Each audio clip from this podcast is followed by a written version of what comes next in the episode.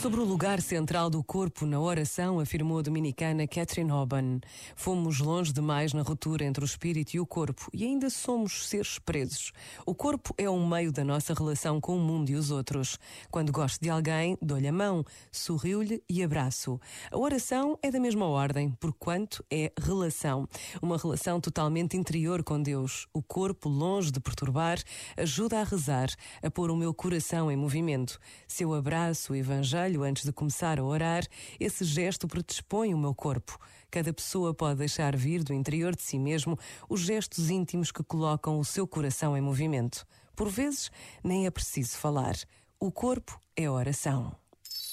Este momento está disponível em podcast no site e na app da RGF.